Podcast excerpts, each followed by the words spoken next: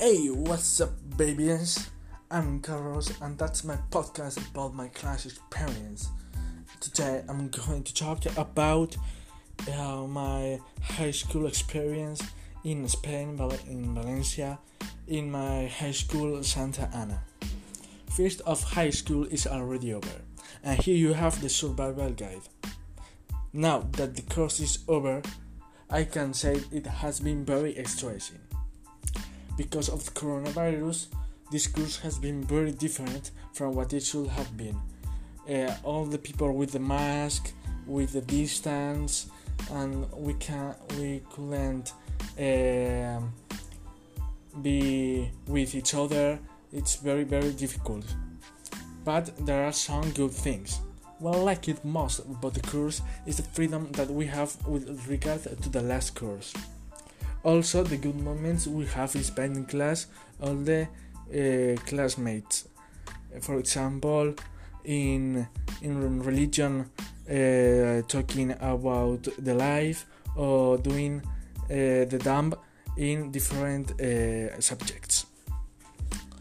Um, and other other good thing is the trust with the teachers. Now that is like the freedom that we have.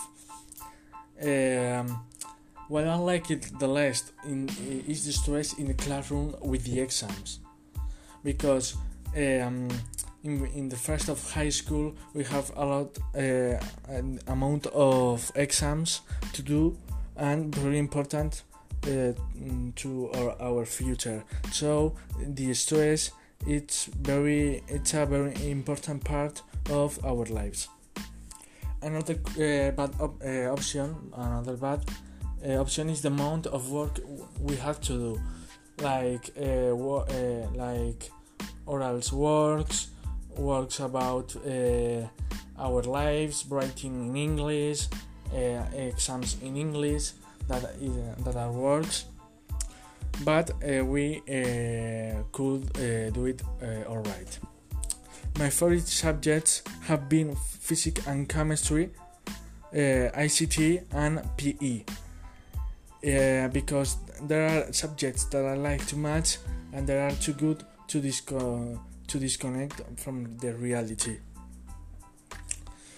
Uh, for the first of high school, my advice is to study daily to be able to pass the exams because you uh, have to think about uh, your future and your career.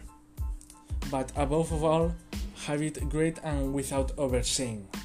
Having fun with uh, all the people you know. And that's all right, baby. That's all. Let's go.